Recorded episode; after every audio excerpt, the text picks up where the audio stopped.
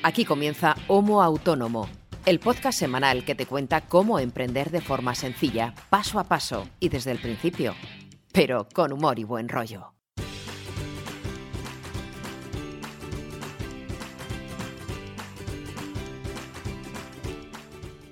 Hola, ¿qué tal? Muy buenas a todos y bienvenidos a este episodio número 79 de Homo Autónomo, el podcast de autónomos que hacemos los autónomos, dos en este caso, tampoco somos muchos más, pero bueno, para el resto de autónomos, ya seas primerizo, ya seas veterano, en el fondo nos da igual porque todos tenemos casi siempre las mismas preocupaciones, los mismos marrones, de vez en cuando alguna alegría, aunque en los últimos meses no ha habido muchas.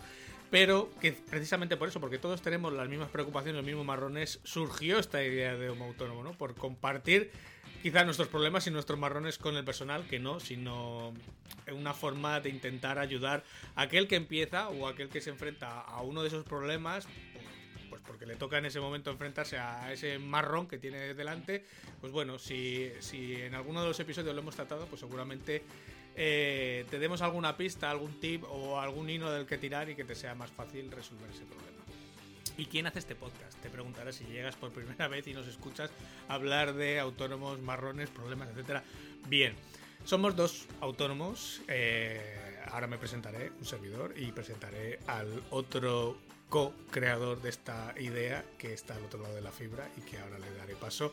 Que bueno, cada día, cada semana tienen ganas de compartir cómo nos va en ese día a día, cada semana, y bueno, y, explicar o al menos abordar alguno de esos problemas o alguna de esas situaciones que tenemos los autónomos. Del otro lado de la fibra, pues está mi querido Brito, mi querido César Brito, vamos a ponerle nombre, que es copywriter, que es creador de contenido, periodista, eh, cocinero, cocinillas y muchas otras cosas más que hace bien. Y de este lado de la fibra, pues está un servidor que soy Ángel Martín, que soy consultor de marketing online, especialista en transformación digital. Y bueno, y no me enrollo más, que si no, eh, se nos va aquí la mañana. Brito, buenos días, ¿cómo estás? Hola, ¿qué tal, Angelito? Pues bien, una, un sábado más. Aquí estamos, luchando por la vida, que dicen en mi tierra. Al pie del, al pie del cañón. ¿Qué se le va a hacer? Esto es así. Eh, los autónomos somos tradicionalmente percibidos como pringados y pringadas, pero porque realmente es que lo somos. O sea, yo antes de, antes de enchufarme para hablar contigo estaba viendo temas de trabajo. Bueno, Craso error por mi parte, porque yo los fines de semana no trabajo, ya lo sabéis, y procuro gestionar el tiempo de forma apropiada, pero hoy me ha tocado un poquito. Ahora, una vez que grabe, me olvido y asueto permanente. yo no yo no respondo porque yo como nunca sé lo que va a deparar el fin de semana y normalmente en casa siempre hay algo que hacer y de hecho ahora que me estoy acordando sí que hay cosas que hacer así que eh, después de montar el podcast pues tendré que hacer alguna cosilla de alguno de los proyectos que hay por ahí pendiente.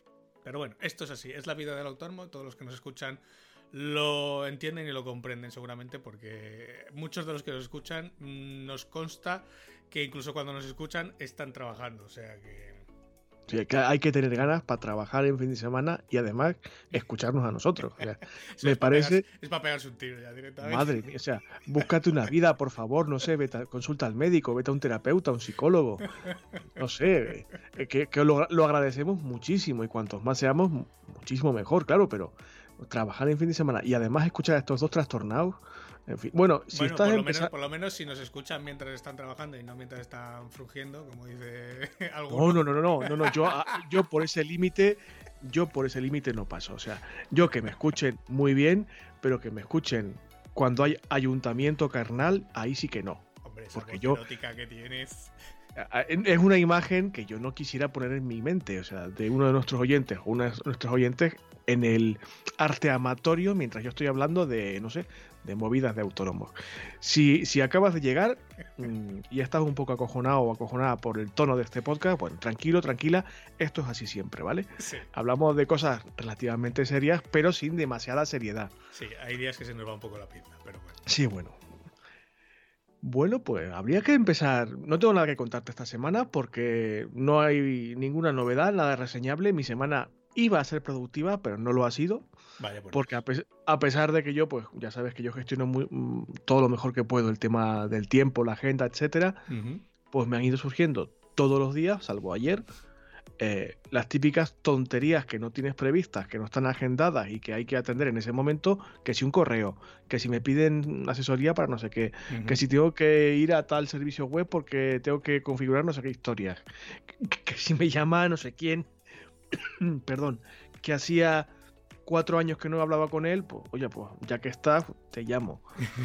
Eh, no sé, eh, cosas de, de muy bajo impacto pero que estaban sin agendar y que te descuadra toda la planificación. O sea, y bueno, pasas un poco revista a la semana lo que has hecho, lo que has sacado adelante y no, no ha sido tampoco demasiado para lo que tengo planificado. ¿eh? O sea, que te, has dedicado a lo poco importante y poco urgente. Efectivamente. Y, lamentablemente el tema que más me está centrando la atención y el esfuerzo ahora mismo, que es la formación online, me está dando mucho trabajo. Mucho trabajo porque ya lo, comento, llevo semanas comentando lo mismo.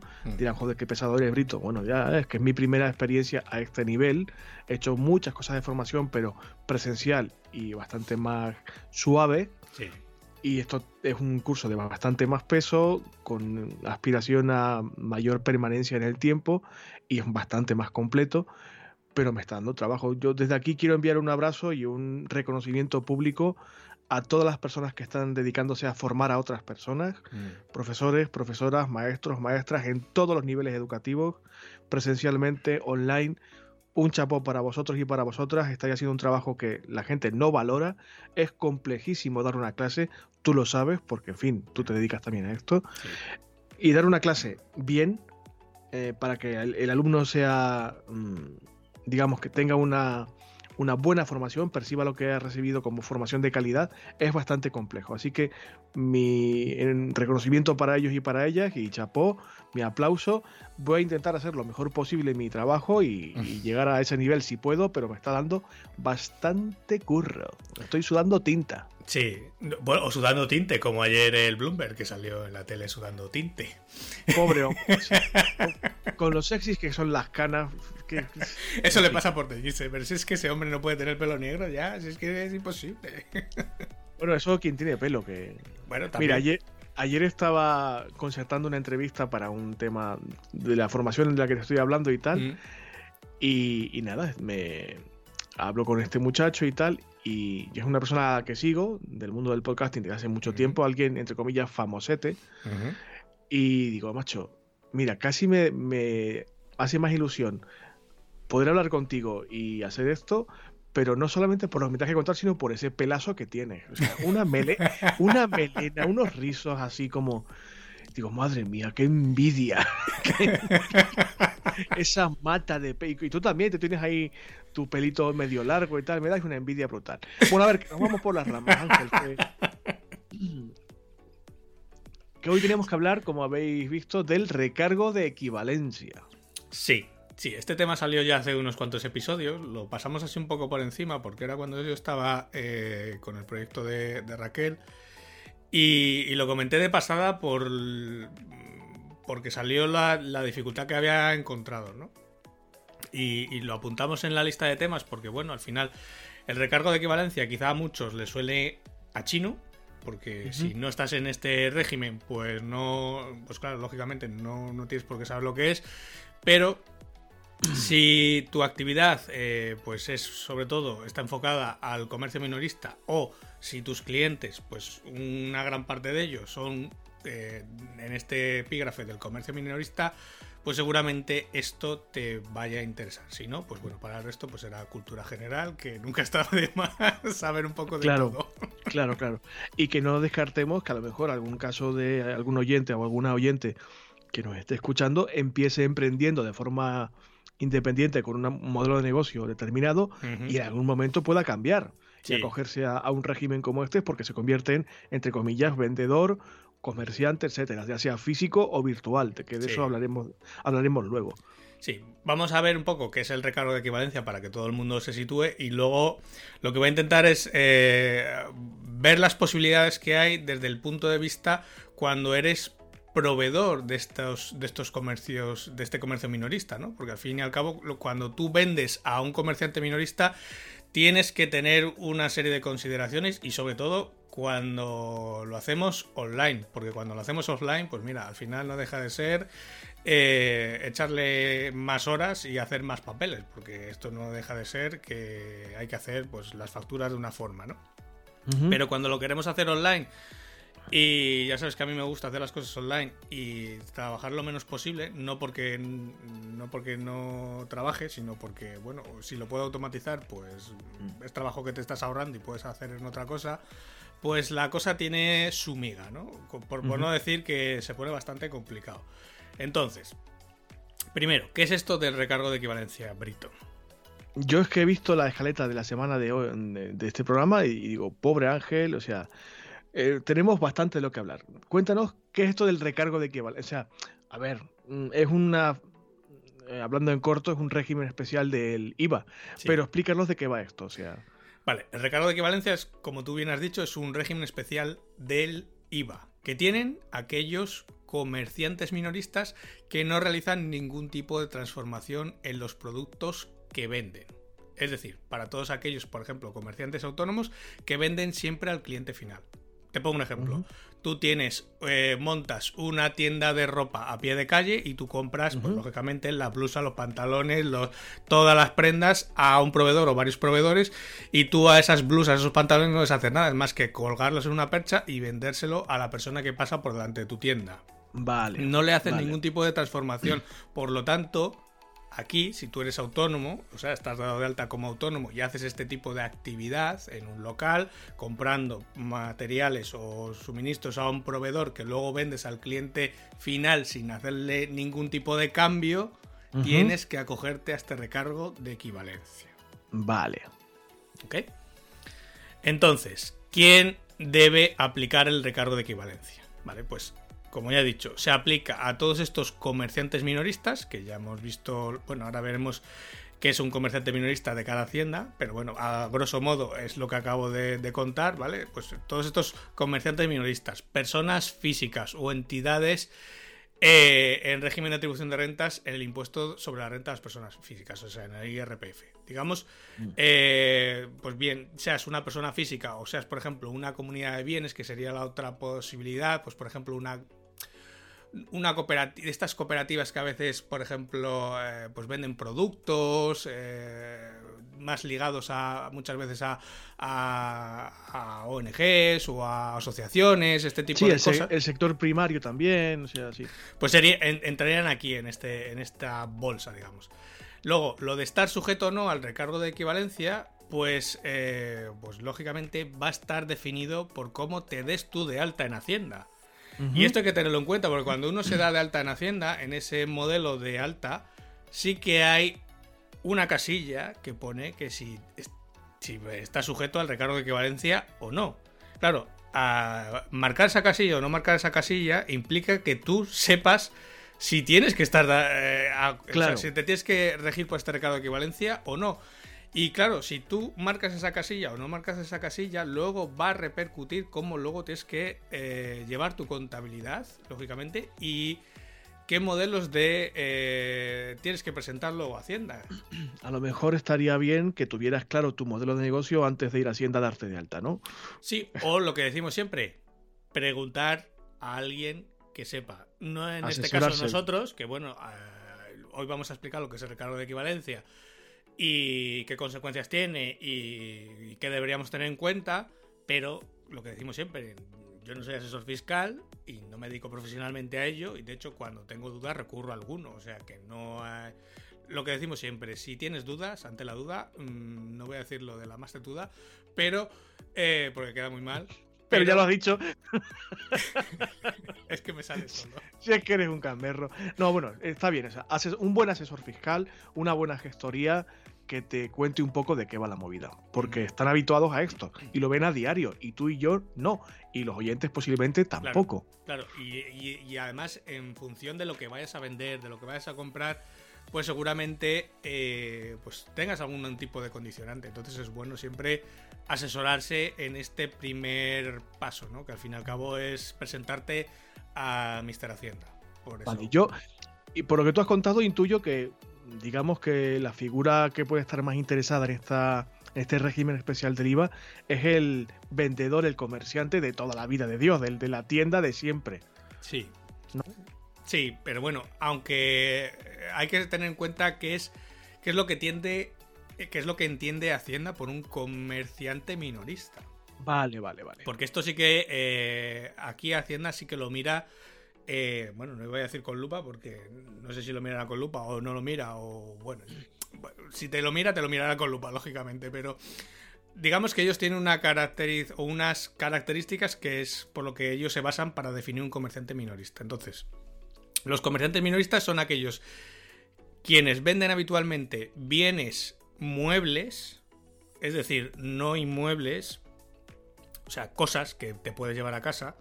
Objetos, sí, sí. Objetos que no han pasado por procesos de fabricación, elaboración o manufactura por este comerciante minorista o por medio de un tercero. Es decir, que lo que tú le compras al proveedor es lo que vendes, no lo modificas en ningún momento. Lo que pillas de fábrica lo vendes y, ya lo que te limitas es a ponerle un precio y venderlo al público general, ¿no? Al cliente final siempre que sea un bien mueble. O sea, las casas, pisos y demás no entran en esta categoría. Pero, vale. además, el 80% de las ventas totales del año anterior han tenido que ser al consumidor final. Es decir, a particulares que no tienen condición de profesional o empresa. Vale, tiene que o sea, que pues, tus ventas del año anterior, en un 80%, tienen que ser a cliente final. No puede ser a otras empresas o profesionales. Gente que pasaba por allí y, pin, ¿no? Y te compra la movida. Vale. Esta condición del 80% tiene dos, salvedades. La primera, lógicamente, es que eh, cuando te das de alta por primera vez, pues no has tenido actividad el año anterior. Por lo tanto, esa, regla del 80% no te aplica en el primer año.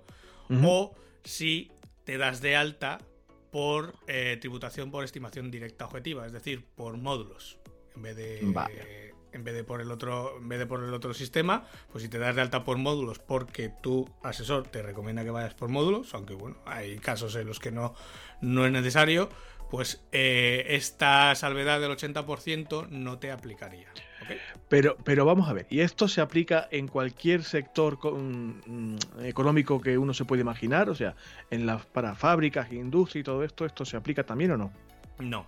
Como he dicho es eh, bienes muebles que vendes a consumidor final sin ningún tipo de transformación. Y de hecho, hay algunas actividades que están exentas, como por ejemplo las actividades industriales, las actividades de servicios o el comercio mayorista no aplica aquí en el recargo de equivalencia.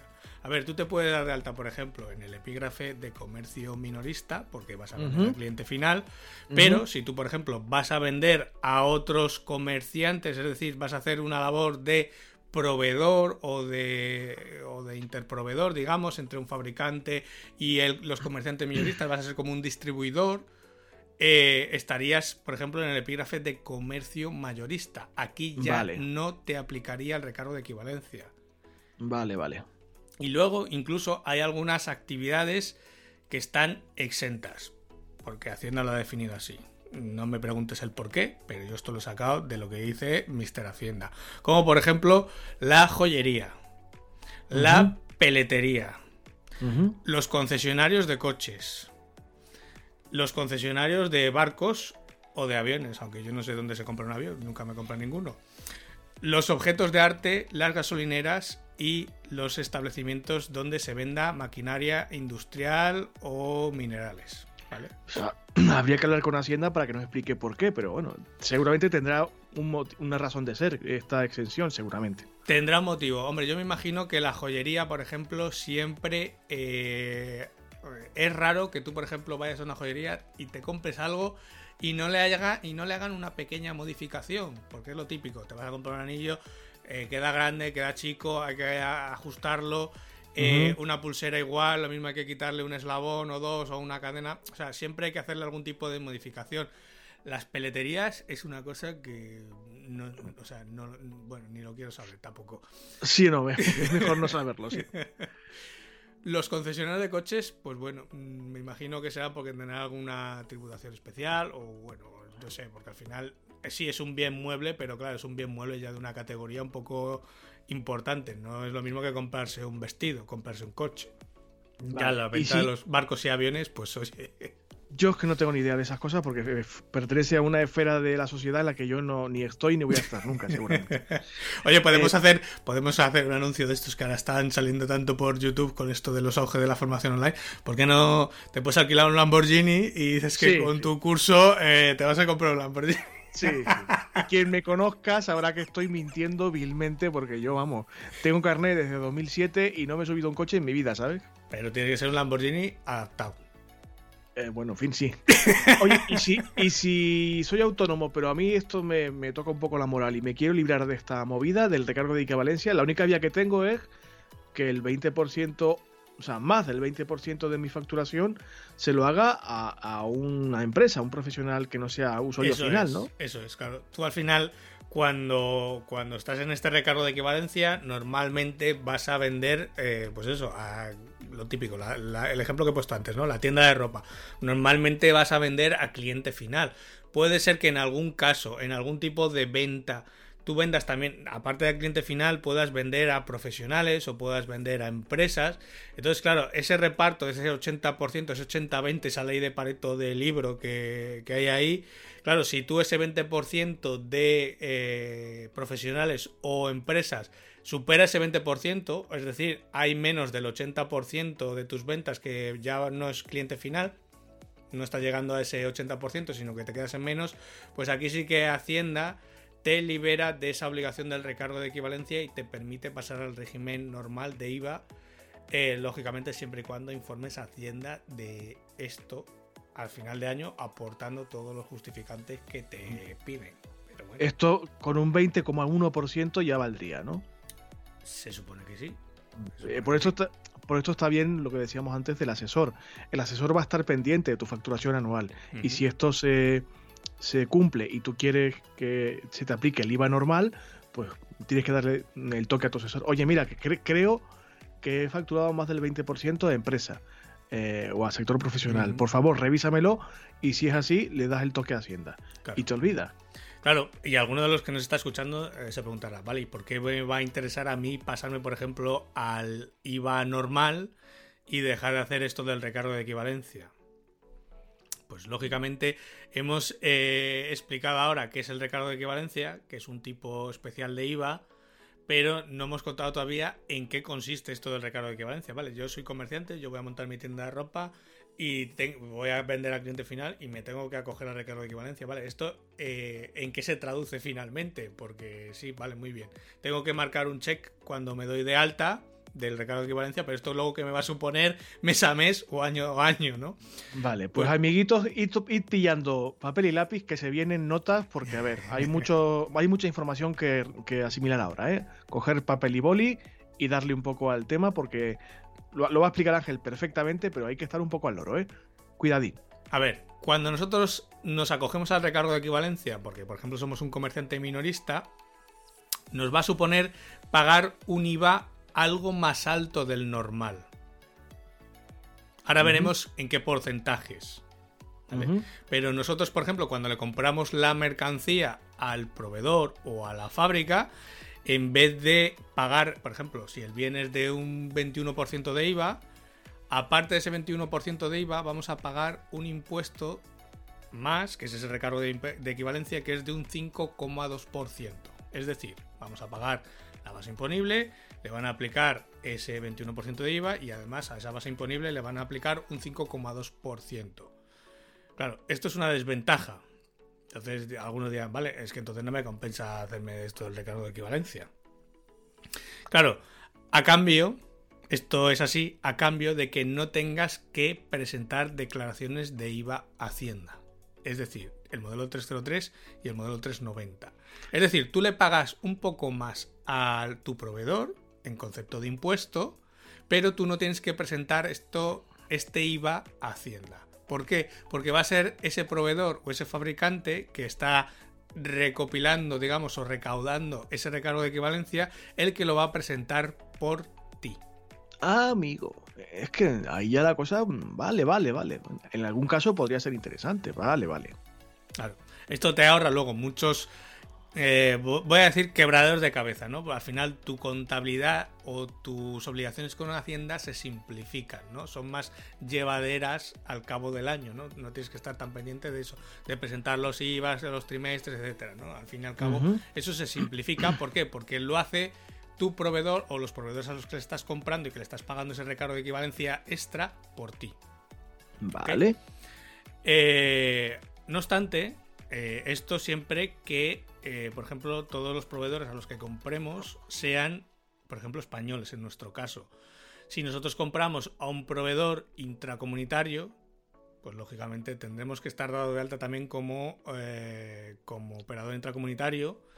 Y ahí sí que vamos a tener que autorrepercutirnos el IVA y el recargo correspondiente. ¿Vale? Porque esas operaciones intracomunitarias son o Hacienda los, las contabiliza de forma distinta que los bienes que compremos, por ejemplo, a un proveedor español. Entonces, aquí sí que si hacemos operaciones intracomunitarias, vamos a tener que presentar el modelo 309, es del relativo a declaraciones no periódicas, y luego a final de año, a título informativo, el 349. ¿Vale? Que es el que controla estas operaciones intracomunitarias. Pero si nosotros compramos a operadores españoles, o dentro de nuestro país, o yo me voy a referir siempre a España porque es en el que estamos, no tendríamos que presentar esas declaraciones, por ejemplo, trimestrales, ¿no? Porque lo hará el proveedor por nosotros. Vale, no está mal, no está mal. Entonces, ese autónomo, ese comerciante minorista que aplica el recargo de equivalencia, lo que hace es pagar ese IVA directamente a su proveedor. Y lógicamente se simplifica mucho su gestión luego posterior de IVA.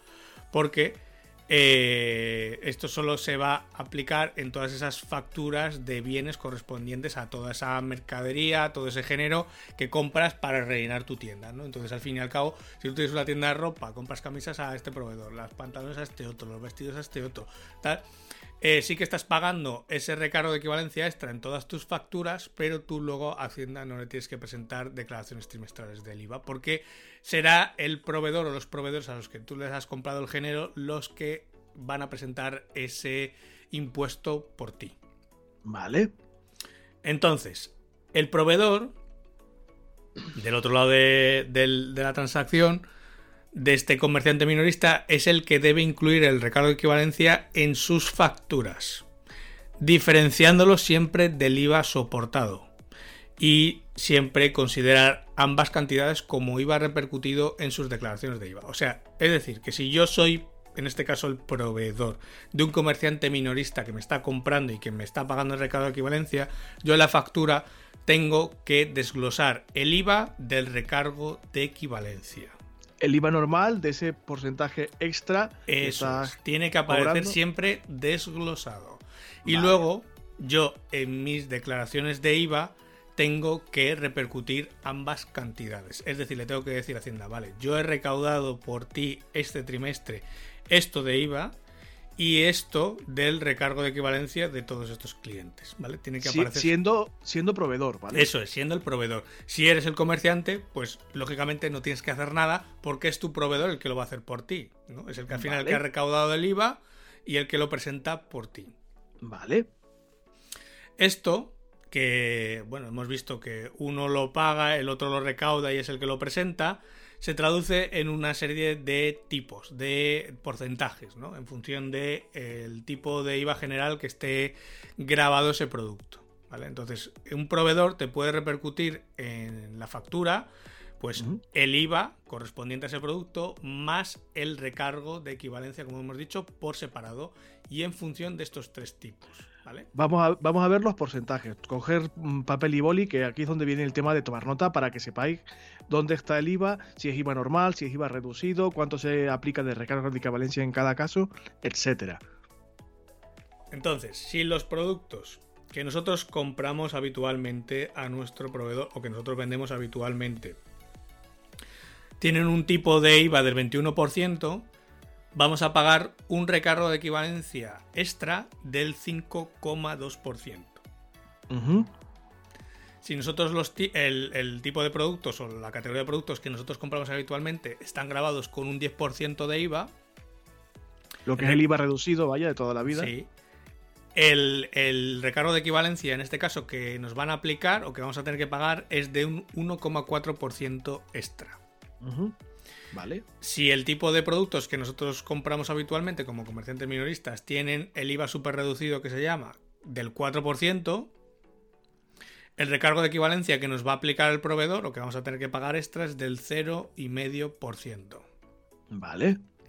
Y si eh, en algún caso alguien, pues eso, tiene autorizada la venta de tabaco, pues el que es un autónomo y tiene un estanco, pues eh, en este caso al proveedor le va a tener que pagar un recargo de equivalencia extra del 0,75%. ¿ok? Vale, va- vamos a ver si te parece, Ángel, la forma más fácil o cómoda o para que se entienda mejor todo este tipo de imposición, eh, de, Mm. de este gravamen de, de impuestos, es verlo con un ejemplo. Sí, mira, el ejemplo que te he puesto antes de la tienda de ropa. Tú Vale. compras a un proveedor, por ejemplo, eh, 3.000 euros en género. Vale. Pues esos 3.000 euros en género, si le sumamos el 21% de IVA, nuestra factura normal, o sea, una factura sin el recargo de equivalencia sería de 3.630 euros. Pero Vale. como yo estoy dado de alta como comercio minorista y me aplica el recargo de equivalencia, tengo que pagar un 5,2% más, que luego lo va a pagar el proveedor por mi Hacienda. Entonces, de esos 3.630 euros, que sería solamente más el 21% de IVA, la factura final que voy a pagar es de 3.786 euros. O sea que hay unos ciento y pico euros que son los que corresponden a ese 5,2% extra, que es el recargo de equivalencia que yo pago de forma extra como comercio minorista y que luego el proveedor va a presentar por mí a Hacienda. Vale. Junto con el IVA, lógicamente. Claro, no, lo- eh, el IVA es imperdonable. Ese, ese IVA hay que pagarlo sí. No te, no te lo va a perdonar Hacienda, ni que sea Rita la o sea, ni, ni a Lola Flores se lo perdonaban, o sea. Hombre, pero. Lola, Lola decía que si, si cada español me diera una peseta... ¡Una peseta! ¡Una peseta para mí, por favor! Con lo que yo quiero. Por favor, por favor, una peseta cada español. No, Lola, esto no va así. esto no va así. Ahora la gente se pone Patreon y GoFundMe y cosas así, pero esto no va así. El IVA hay que pagarlo siempre. Entonces, hemos visto del lado del comercio minorista, ¿no? Que es el- en lo que se te traduce, ¿no? Si eres el autónomo que te das de alta como, re- como comerciante minorista y te aplica el recargo de IVA, pues lo que te supone, ¿no? Bueno, te supone pagar un poco más en cada factura, pero a cambio, pues bueno, no tienes que hacer declaraciones trimestrales, no, o sea, tienes una contabilidad mucho más sencilla de Vale. llevar. Menos, menos obligaciones con Hacienda, al fin y al cabo. Pero ¿qué pasa cuando, es, cuando eres en la otra parte de la ecuación, ¿no? Cuando Claro, eres el, y el yo esto lo traigo porque pues muchos de los que nos escuchan, pues eh, seguramente a alguien se le haya pensado pues lo típico. Ahora que está tan en auge estos, estos meses que ha estado tan de- en auge el comercio online, que está pues mucho más de lo que ha estado habitualmente, ¿no? Por el tema de la pandemia, etcétera, la gente está dándole vueltas a montar cosas, pues eso, para, para ganarse las habichuelas, para sacarse un ingreso extra, para abrir una línea de negocio nueva, para lo que queráis, ¿no? Entonces, ¿qué pasa si yo eh, me voy a situar en esa figura intermedia, ¿no? De- del proveedor. Mm, Porque a lo mejor, a ver, puede ser fabricante, aunque creo que de todos los que nos escuchan, no creo que nadie sea fabricante de nada. O bueno, no sé, si hay alguien fabricante de algo que no lo diga, pero Estaría bien, pero no creo que, se- no creo que sea el no caso, creo que ¿eh? sea del caso, ¿no? Pero sí que puede haber gente que se esté planteando el poderse dar eh, o o establecerse como distribuidor de alguna marca, de algún o de algunas marcas. Es esa figura que hay entre medias siempre de proveedor, interproveedor, distribuidor, llamémoslo como queramos, ¿no? Que al fin y al cabo lo que haces es, pues, eh, muchas veces aglutinar eh, mercancía de una marca o de distintas marcas y ponerla en distribución o a la venta de todo este comercio minorista, ¿no? Eh, es un poco, pues bueno, el, el eslabón intermedio. Claro, cuando tú te estableces como proveedor, al fin y al cabo no deja de ser comercio mayorista. Entonces a ti el recargo de equivalencia no te aplica. Pero tú sí que tienes que, eh, digamos, recaudar el recargo de equivalencia de tus clientes, es decir, de todo ese comercio minorista al que tú le estás vendiendo el género o la mercancía. Vale. Entonces, fiscalmente, esta figura del proveedor sí que está obligado a presentar, lógicamente, la declaración de IVA y a declarar el recargo de equivalencia que ha recaudado de sus clientes como IVA repercutido. Está obligado. ¿Vale? Porque si tú estás generando facturas a tus comerciantes minoristas por el género que te están comprando como a, ti como proveedor, tú tienes que, eh, como ya hemos dicho, en esa factura desglosar el IVA, desglosar el recargo de equivalencia y que aparezcan en cantidades separadas, ¿no? Para que en este caso el, cliente, el cliente minorista, sepa lo que está pagando y, por dónde le viene todo lo que está pagando. Pero tú, Hacienda, sí que le tienes que presentar, lógicamente, el IVA de toda esa mercancía que has vendido y el recargo de equivalencia que has recaudado de todos esos clientes minoristas y tiene que aparecer como IVA repercutido, porque al final, lo vuelvo a recordar, el recargo de equivalencia es un tipo especial de IVA. Mm, eh, digamos que tiene que, aparecer en las facturas de forma diferenciada y clara. Eso es. Y esto se traduce en, si estamos ante escenarios o contextos de e-commerce, de tiendas online, esto cómo, qué casos podemos encontrarnos? Pues esto, a ver, puede ser desde lo más sencillo hasta lo más jodido, con perdón, porque... Mm, y lo digo con conocimiento de causa, porque eh, de hecho este episodio salió a raíz del proyecto que, estuve montando para Raquel, porque está precisamente en, esta figura de distribuidor, ¿vale? Eh, pues el, negocio no es más que la distribución de mercancía de un fabricante a comercio minorista. ¿Ok? Vale. Clientes minoristas en este caso. Entonces, cuando nosotros montamos un e-commerce o si alguien está pensando en montar un e-commerce, podemos tener distintas casuísticas. Voy a intentar recopilar las que yo creo que se dan con mayor asiduidad y, y, vamos a ver cómo se resuelve. Entonces, cuando nosotros montamos un e-commerce y vendemos siempre a cliente final, usuario particular, lógicamente no aplica recargo de equivalencia ninguno. Entonces, no hay que hacer nada más que la gestión de los impuestos habitual de cualquier e-commerce. Hasta aquí, sencillo. Vale. Cuando nosotros vendemos a un cliente profesional, pero que no aplica recargo de equivalencia, es decir, vendemos a profesionales, vendemos a empresas, pero no a comercio minorista, pues vendemos servicios, vendemos lo que sea, ¿no?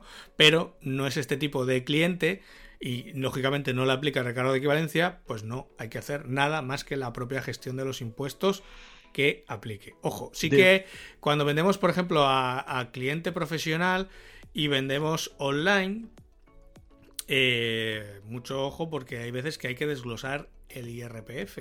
Y esto es algo que los motores de e-commerce no tienen por defecto, ese desglose de ese impuesto. Entonces, eh, dependiendo de lo que vendamos, si vendemos directamente a empresas, a SLs, pues no tendríamos prácticamente que hacer nada más que desglosar el IVA de las facturas. Pero si vendemos, por ejemplo, a un profesional, sí que tendríamos que eh, desglosar, o nosotros como autónomos vendemos a profesionales, tenemos que desglosar el IRPF. Entonces, cuidado aquí, porque aquí ya se empieza a complicar eh, un poquito la cosa. Sí que hay algún plugin, por ejemplo, para, si no recuerdo mal, por, ejemplo, para WooCommerce, para el motor de e-commerce de, WordPress. Si no recuerdo mal, hay un plugin que se llama Autonomous, eh, que hace precisamente esto, preguntar en el checkout al usuario si es particular o es eh, autónomo y si marca que es perdón, si es particular, si es autónomo o si es empresa, ¿no? Y en función de lo que el cliente selecciona en ese momento, que es un campo obligatorio, tiene que decir una cosa de las tres, eh, pues lógicamente desglosa el IRPF o no lo desglosa. Vale. Entonces, bueno, ahí más o menos estaría capeado. Mm, más o menos, ¿no? Más o menos, sí, con, con matices, pero bueno. ¿Qué pasa cuando nosotros ya la cosa se complica y vendemos a cliente final y a cliente, bueno, si vendemos al cliente final y al cliente profesional, pero que no aplica recargo de equivalencia. Pues bueno, no habría que hacer nada salvo lo que he dicho antes de eso, de desglosar IRPF en algunos casos. ¿Vale? pero, ¿qué, pero ¿qué pasa cuando se mezclan las dos cosas, amigo? Es que claro, aquí es cuando viene el mondongo gordo. Claro, tenemos ya la posibilidad de que vendamos a cliente final y a cliente profesional. Ojo, que aplica el recargo de equivalencia en todos los productos eh, que compra, en este caso. ¿vale? Tú tienes cliente particular, tú, te pongo un ejemplo, tienes un e-commerce de camisetas. De, pues yo qué sé, eh, diseñas camisetas, vendes, o sea, creas camisetas y las vendes. Y estas camisetas te las puede comprar desde un particular hasta la tienda que decíamos antes que vende a pie de calle y que puede vender esas camisetas. ¿vale? Vale. Entonces, este cliente, podríamos llamarle profesional o de comercio minorista, va a aplicar el recargo de equivalencia en todos los productos que vende. Por ejemplo, esa persona que tiene la tienda a pie de calle, que vende las camisetas en su tienda, pues va a aplicar el recargo de equivalencia a todos los productos que te va a comprar a ti como proveedor, porque los va a vender todos al cliente final. Entonces, aquí em, lo, que, lo que vamos a hacer es simplemente distinguir esos impuestos por roles, podríamos decir. Podríamos crear dentro de nuestro e-commerce un rol que sea el cliente particular y otro rol que sea el cliente profesional. ¿Y cómo, eh, cómo lo podríamos solucionar? Pues bien, aplicando el recargo de equivalencia directamente al precio. Sé que es no es una. Es que las soluciones que voy a plantear no son muy. no están muy pulidas. Porque es que no hay a día de hoy nada que resuelva este problema. Así que si alguien de los que nos escucha es programador y, y quiere sacarse unos euros, eh, seguramente aquí hay nicho de negocio. Porque no hay nada desarrollado ad hoc para este problema. ¿Ok? Entonces, la forma de solucionarlo, si por ejemplo tú tienes, eres el proveedor y tienes clientes profesionales, pero todos los que te- todos los clientes profesionales que te compran, todos aplican el recargo de equivalencia a todos los productos que compran, eh, podrías, eh, digamos, eh, parchearlo, digamos, poniendo distintos precios en función del rol, como acabo de decir, ¿vale? El cliente particular tiene su precio y al cliente profesional le vamos a aplicar otro precio, pero ya metiéndole el recargo de equivalencia. Es decir, ¿eh? sumándole el recargo de equivalencia. ¿Qué pasa? Que esto luego, a la hora de desglosar el impuesto en la factura, mm, pues lo vamos a tener que hacer a mano. O sea, el cliente es lo va a poder comprar pensando, que online, pero luego la factura se la vamos a tener que generar a mano. Es lo que estaba pensando, que si puedes automatizar esa, ese incremento de precios según el rol que esté jugando quien te compra, Claro, pero la, fa- pero la factura que luego tienes que presentar a Hacienda, ¿no? claro, porque lo que tú estás haciendo es, por ejemplo, si la. Pues lo, lo que hemos dicho antes, ¿no? Si, si el- los 3.000 con el IVA eran 3.630, pues poner 3.630 en el precio, por ejemplo, para el cliente particular. Y para tu cliente profesional, que en este cargo aplica el recargo de equivalencia, pues el precio de ese producto serían los 3.786 ya que tienen el, el IVA y el recargo ya incluido. ¿Qué pasa? Que luego cuando el cliente te pide la factura, tienes que hacer la factura a manubrio, porque no hay forma, iba a decir cojones, de, con perdón, de desglosar eso automáticamente. Porque claro, estás poniendo ya el precio con los impuestos incluidos. Y claro, la herramienta no sabe que ahí hay dos tasas de impuestos. Vale, vale, vale. De momento no hay solución automatizada para esto. Lo decías tú muy bien, si alguien controla este tema, es programador y quiere desarrollar un plugin específicamente para el recargo de equivalencia, mm, somos muchos autónomos en este país. Posiblemente, eh, si pone una herramienta de pago, algunas perricas podría sacarse, ¿eh? Sí, todo depende de lo que quiera cobrar y de, cómo plantee el negocio, pero yo creo que sí que hay, eh, vamos, sí que debe de haber demanda porque fíjate que lo he investigado, lo he cacharreado, lo he, lo he mirado en distribuidores más o menos que se podrían dedicar a lo mismo, nadie lo tiene resuelto. Es decir, te hacen este tipo de, eh, de jugada, ¿no? Te aplican directamente el recargo en el precio y luego la factura te la hacen posteriormente, pues con un sistema eh, separado, desglosando los impuestos porque lo tienen que hacer, ¿no? Pero al final te, te obliga a hacer un trabajo a posteriori de facturación, de desglosar, etcétera. Y claro, todavía se puede complicar un poco más. Que es que vendas al cliente final y vendas a un cliente profesional, pero que a diferencia del anterior, que aplicaba el recargo a todos los productos que compraba, ahora no. Ahora puede coger eh, productos en los que aplica el recargo, porque son productos que va a vender a un cliente final en su tienda, pero a otros productos no le aplica el recargo porque los va a consumir él. Y te pongo el ejemplo de Raquel. Eh, Raquel vende productos de cosmética para peluquerías, para peluquerías caninas en este caso. Entonces, el cliente profesional, pues muchas veces va a ser otra peluquería canina.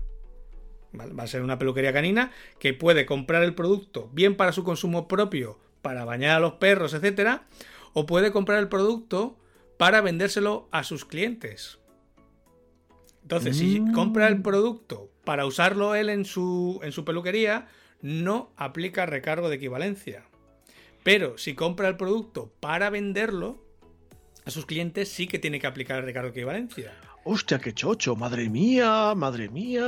Claro, es que aquí era donde estaba el problema. Y aquí es por lo que yo te he comentado alguna vez fuera del micro cuando hablamos que era un chocho de la Virgen. Porque, eh, claro, aquí ahora ya tienes dos roles de clientes, cliente final y cliente profesional. Pero aparte, el cliente profesional puede aplicar el recargo de equivalencia en un producto o no en función de lo que él necesite. Claro, esto lo podríamos resolver de distintas formas, sí. Es decir, podemos obligar a que el cliente, el cliente particular no tiene ningún problema, ¿vale? El cliente profesional, pues lógicamente, eh,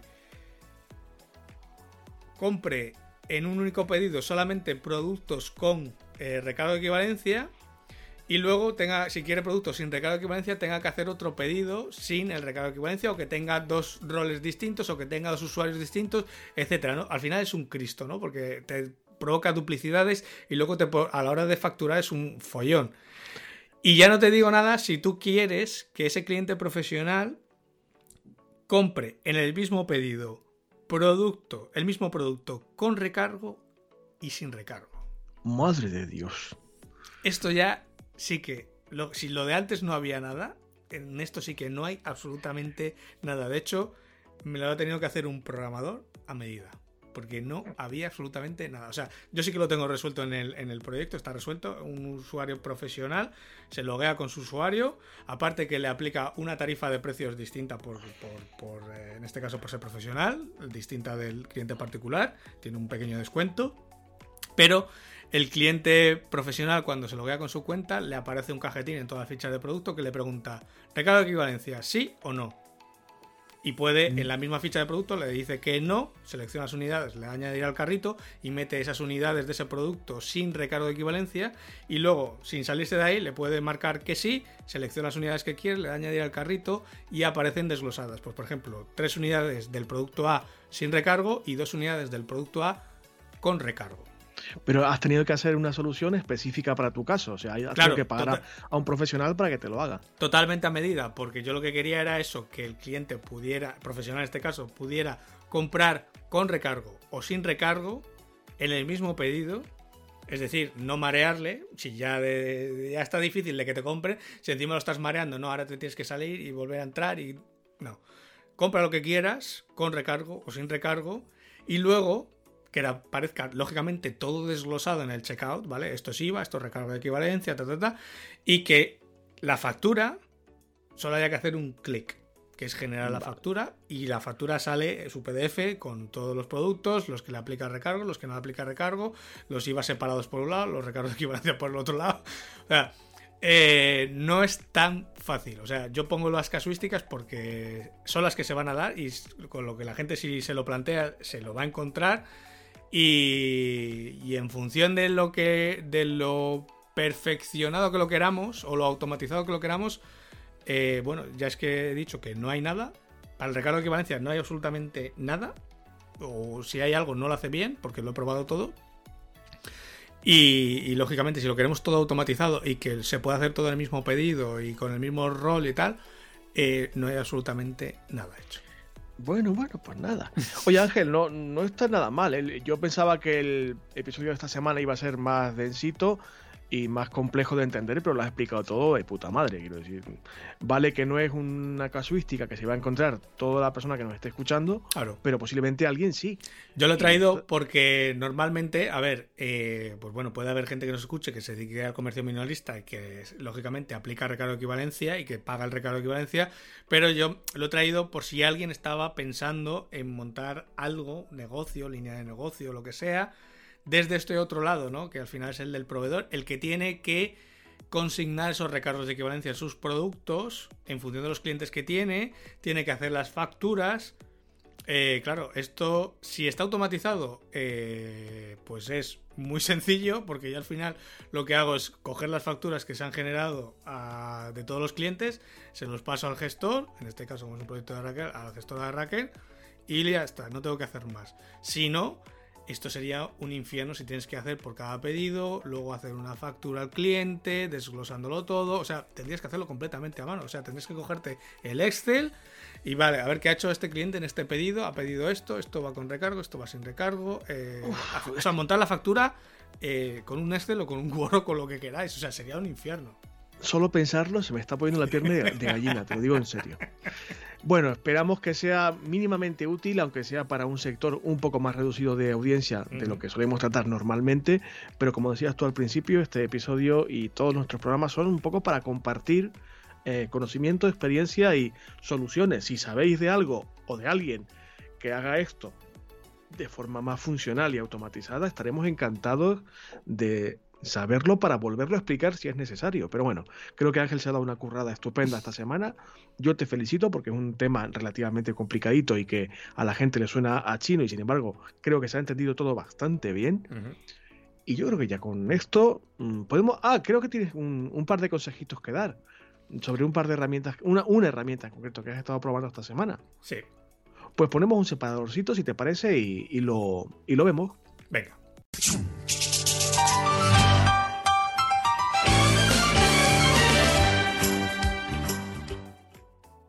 Bien, pues esta semana, eh, ya sabes que yo siempre ando mirando y trasteando cosillas, y además te lo pasé, cuando lo vi te lo pasé porque sabía que te podría gustar. Encontré en GitHub, que es el repositorio de, los programadores, ¿no? donde van colgando sus cosillas, encontré una aplicación que se llama Mark Text, que no es más que un editor de textos, pero con el lenguaje de Markdown, que hemos hablado algunas veces, ¿no? La característica de este editor es que eh, lógicamente al estar en GitHub es gratuito. Y encima tiene soporte para los tres eh, sistemas operativos, Windows, Linux y Mac. De hecho, yo cuando lo vi y, vi los pantallazos y, y, vi las funcionalidades que tenía, claro, me lo descargué, lo instalé y lo estuve probando porque la alternativa en Mac, creo, si no recuerdo mal, la mejor alternativa que hay es Ulises. Los que tengan Mac pues lo pueden buscar eh, y si no recuerdo mal, estaba por los 50 o 60 pavos. Y claro, este hace lo mismo y lo hace gratis. Entonces, pues bueno, ahí está. Eh. Para el que quiera tener un editor de texto rápido, sencillo, em, que los documentos no ocupan absolutamente nada, porque el Markdown no, no ocupa absolutamente nada y da igual el sistema operativo que esté usando, pues bueno, ahí tiene una alternativa eh, a cualquier otro software comercial, ¿no? Lo, que hace, lo hace bien y encima está, es bonito, está bien diseñado, o sea que ahí queda. Y es gratis, porque es de código abierto, amigos. ¡Viva el software libre! ¡Me cago en mi vida! Yo lo estuve probando y es cierto que ahora mismo no lo necesito como herramienta del flujo de trabajo diario, pero es muy interesante porque es lo que tú dices, es muy sencillo, de aspecto muy limpio, muy limpio, muy usable. Eh, si estás acostumbrado al protocolo de Markdown porque picas código o lo que sea, te va a sonar estupendamente porque lo vas a usar mucho y lo tengo ahí, lo he instalado, lo tengo aparcado, pero vamos, está. y si hace falta en algún momento usarlo, pues es mejor una herramienta que cuesta 0 euros a una de 60 napos. siempre, está clarísimo. Siempre, intentamos buscar eh, cosas eh, buenas, bonitas y baratas, sobre todo baratas.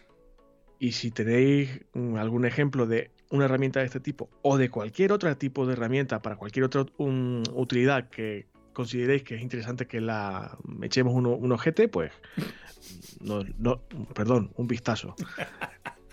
Eh, nos lo decís y la, y la revisamos. Y si creemos que puede estar bien, pues Ángel y yo la, probaremos y, decimos lo que nos parece. Tenemos un par de cositas de feedback, una de ellas una consulta muy específica, así que si te parece ponemos otro separadorcito y te cuento la movida, ¿vale? Vamos allá.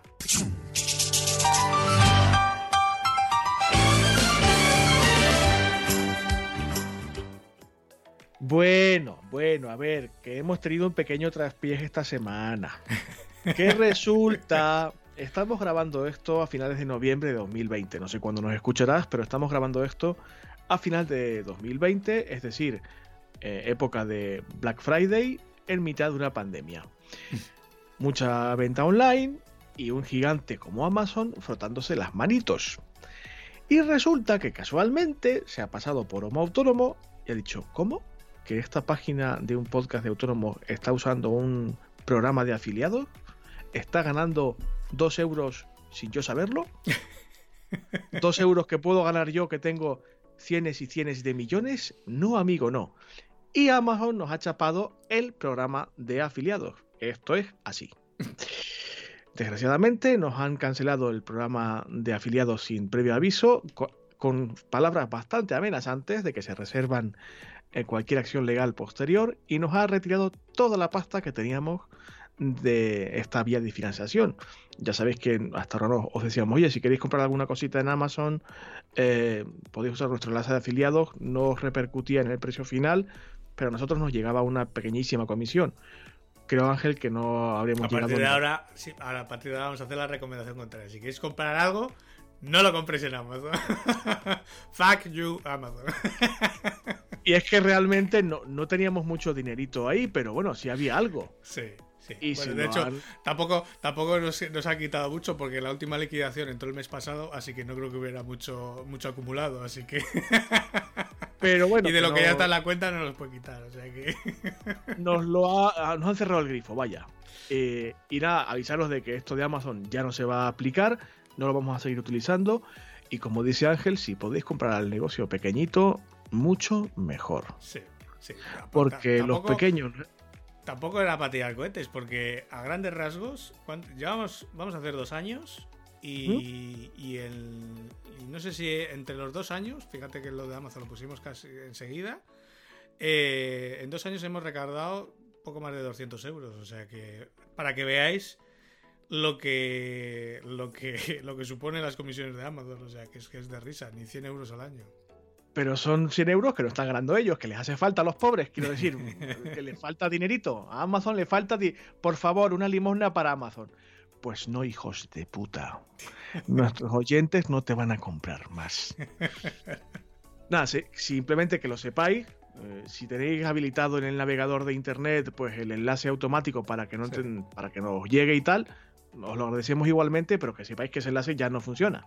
Que ya no, el programa de afiliados ya no se aplica. No, lo quitaremos, lo quitaremos, ese enlace lo quitaremos. Ya, ya, no, ya nos inventaremos alguna vía secundaria o alternativa para que si queréis apoyarnos económicamente lo hagáis, aparte del patrocinio, pero bueno, que sepáis que esto con Amazon eh, se acabó, nuestra historia de amor, que han, han, cerrado el grifo, ¿vale? Eso por una parte. Y por otra, eh, un usuario en Twitter nos ha hecho una pregunta. relativa a un episodio bastante anterior a, este, de, los primeros prácticamente, el que se hablaba de eh, la figura del autónomo frente a la figura de la sociedad, que era más mm, provechoso o conveniente, si hacerse autónomo o mm, configurarse como sociedad. Y Sam Loyal Guy, que no sé cómo se llamará en persona, pero tiene ese usuario de Twitter, nos dice, hola, tengo una duda respecto al tema de autónomo contra sociedad o versus sociedad, eh, y nos comenta, con una sociedad eh, uno está obligado a ponerse, entre comillas, o lo de obligado a ponerse un sueldo. Supongamos que la empresa factura 15.000 euros al mes y tú, por, por las características que tú tienes en esa empresa, en ese puesto, solo puedes ponerte un sueldo máximo de 2.300 euros. De entre esos 2.300 euros que tú te pones como sueldo hasta los 15.000 que facturas mensualmente, hay un desfase de, 2.700 euros que se quedan, en teoría, en el capital de la sociedad. Eh, vamos a suponer que esta situación se repite porque la empresa va bien y que cada mes hay esos 15.000 euros y tu sueldo y tal, y queda ese remanente de forma permanente un mes tras otro. ¿Qué pasa con ese dinero que se acumula, no? Ese dinero no es mío, porque eh, si yo soy el único socio, se supone que ese dinero es mío, ¿no? No lo puedo yo gastar en lo que quiera, en un Lamborghini, como decíamos antes, o, o sea, puedo coger cualquier cantidad de la sociedad, de ese capital, eh, tiene que pagar impuestos, tiene, tengo que tributar por esa cantidad que yo eh, tengo acumulada, o sea, se le aplica una fiscalidad simple, doble. Como veis es una pregunta muy específica, pero un poquitito compleja para gente como tú y como yo, que no nos movemos en este contexto específicamente en nuestro día a día. ¿Y qué hemos hecho? Pues lo que recomendamos siempre. Cuando no sabes algo, acude al que sabe. En este caso yo he consultado con mi asesoría fiscal, que es Ramajo Asesores, os pondré el enlace a la asesoría eh, en las notas del programa, y le, respondí, le he preguntado, oye mira, un oyente nos hace esta pregunta, le puedo responder yo con generalidades, pero prefiero que nos orientes tú un poquito de forma eh, sólida, para que sepa nuestro oyente Sam Loyal Guy mm, qué es lo más apropiado. Y por supuesto, desde Ramajo Asesores nos han respondido estupendamente. Y te cuento lo que nos han contado. La sociedad tiene una personalidad jurídica propia. ¿Y eso qué implica? Que el dinero no es propiedad del socio. Claro. ¿Vale?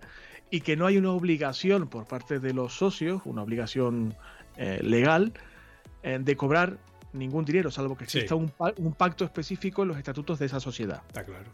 Sí, eso sí, hasta ahí, hasta ahí sí que lo, hasta ahí yo lo sabía. Vale. Aparte, dependiendo de qué tipo de sociedad sea, haya que emitir una factura contra una sociedad o con nóminas o, de diferentes formas. O sea, no, no todas las empresas se comportan igual ni facturan igual. Claro. Pero en ningún caso se tributa dos veces. Porque nos dicen en la asesoría, los huevos, entre comillas, cambian de cesta. Sí. ¿Vale? Hasta aquí creemos que está bastante claro. Pero ahora sí, Trabajo Asesores nos pone un ejemplo. Pongamos, por ejemplo, una sociedad limitada, un estudio de arquitectura, que tiene un socio arquitecto que factura a la sociedad mil euros de base, más el IVA, menos la retención. Correcto. ¿Vale? Tenemos para la sociedad un gasto que se deduce, ¿vale? El sueldo y el IVA, que sigue siendo un gasto. Y tenemos por otra parte un autónomo que tiene un ingreso de IVA que va al IRP, un ingreso, perdón, que va al IRPF. Yes. No hay doble tributación porque para uno es un gasto y para otro es un ingreso. Sí, los, impuestos se compensan de un lado y de otro. Lo que pagas por un lado lo cobras por el otro. Y entonces el, el, planteamiento que nos hacía Sam Loyal Guy en Twitter. Si el socio cobra como administrador, porque así lo marcan los estatutos, y la sociedad pues no tiene dinero suficiente para pagarle, perdón por esa ambulancia. No pasa. Ya sabéis que yo vivo cerca todos los sábados. O sea que... Sí, vivo al lado del hospital y esto me pasa casi todas las semanas. Perdón. Eh, vuelvo a empezar. Si el socio cobra como administrador, porque los estatutos establecen que eso debe ser así, pero la sociedad no tiene pasta suficiente para pagarle, pues esa mm, pasta se le adeuda a ese socio. Queda una deuda con ese socio. Y lo mismo con la nómina. Si no hay tesorería suficiente para que la sociedad pague esas nóminas, pues eso es una deuda que se tiene con, el socio, ¿vale? Si la sociedad, por contra, lo que decía Sam Gay, deja un beneficio, tributará por él y también puede repartirlo entre los socios restantes, como si fuera dividendo. Que en el caso de Loyal Guy, que nos, planteaba, pues no es el, ejemplo porque él se planteaba que era el único socio, ¿no? El, no había más en los que repartir el beneficio. Y esto tributaría en la renta del socio y nos, recomienda en, en, Ramajo Asesores que, como es lógico y como se ha visto en los ejemplos, la gestión de un autónomo es muchísimo más sencilla. Claro. Sí, sí. Para, que, luego deducirte los gastos es bastante más sencillo hacerlo a través de la vía del autónomo que la vía de la sociedad. Supongo, supongo que a Sam Loyal Guy le habrá valido con esta respuesta. Aún así, puedes o volver a escribirnos o directamente contactar con Ramajo Asesores, que no tenemos ningún tipo de problema. Claro, básicamente lo que le vienen a decir es que no existe obligación de tener un sueldo. O sea, tú tienes, la opción, tienes las dos opciones. Te puedes poner una nómina, porque hay muchas veces que puede ser interesante tener una nómina a efectos de IRPF, no por otra cosa. Y, y pero puede, o sea, puedes ponerte una nómina o no puede, o no hace falta que te pongas una nómina. Tú simplemente el día que quieres, digamos, si a final de mes tú quieres, por ejemplo, quedarte con esos 2.300 eh, euros, pues lo que tienes que hacer es una factura contra la sociedad de esos 2.300 euros. Y al final el IVA y el RPF se compensan el uno con el otro. Mm, no, hay, no hay más. Esto es lo que nos ha dicho y creo que está bastante bien explicado. Sam Loyal Guy, espero que sea una respuesta apropiada a lo que nos preguntabas. Insisto, si quieres que volvamos sobre esto o no te ha quedado demasiado claro, hay vías de contacto más que suficientes para que vuelvas a preguntarnos o directamente contactar con Ramajo Asesores. Insisto, dejaré el enlace en las notas del programa, que son además gente majísima, que se resiste todavía a patrocinarnos, pero ya caerán.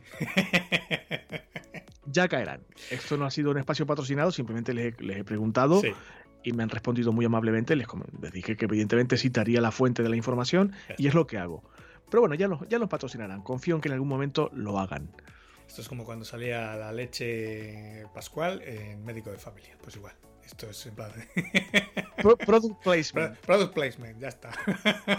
pues esto sería todo en lo relativo al feedback. Evidentemente, seguimos con las orejas puestísimas y los ojos puestísimos en redes sociales y en el grupo de Telegram, al que os invitamos a participar para sí, Y que he visto que ha entrado gente nueva también, así que. Sí, mm, últimamente entraban muchos bots, pero bueno, han entrado ahora personas normales que además se presentan amablemente y son gente muy agradable. Ahí tenemos nuestras eh, charletas de cuando en cuando y proponemos temas, enfoques, nos quejamos a veces de las cosas que nos pasan, nos reímos un poquito siempre que se puede, etc.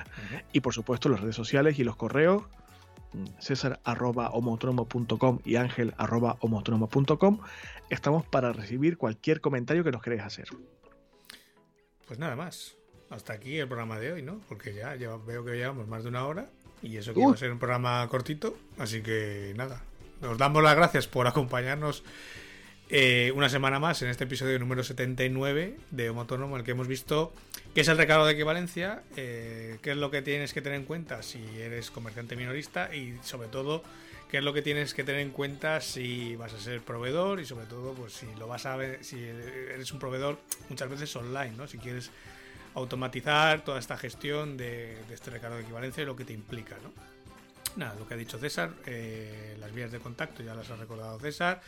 Acordar de ponernos algún me gusta, algún comentario en Spotify o en iBox o en algún podcatcher, que eso siempre nos ayuda a estar un poquito más. A Amazon que le dé mucho por el saco, ya lo hemos dicho. Y nada, a todos vosotros muchísimas gracias por estar al otro lado una semana más. A ti, Brito, pues... ¿Qué te voy a decir? Si ya te he dicho todo. dime cosas bonitas. dime cosas bonitas, por favor. Nada, que vamos hablando esta semana, ¿vale? Correctísimo. Cuídate mucho. Y no salgas mucho de casa, que está la cosa muy malita. No tengo ningún plan de hacerlo.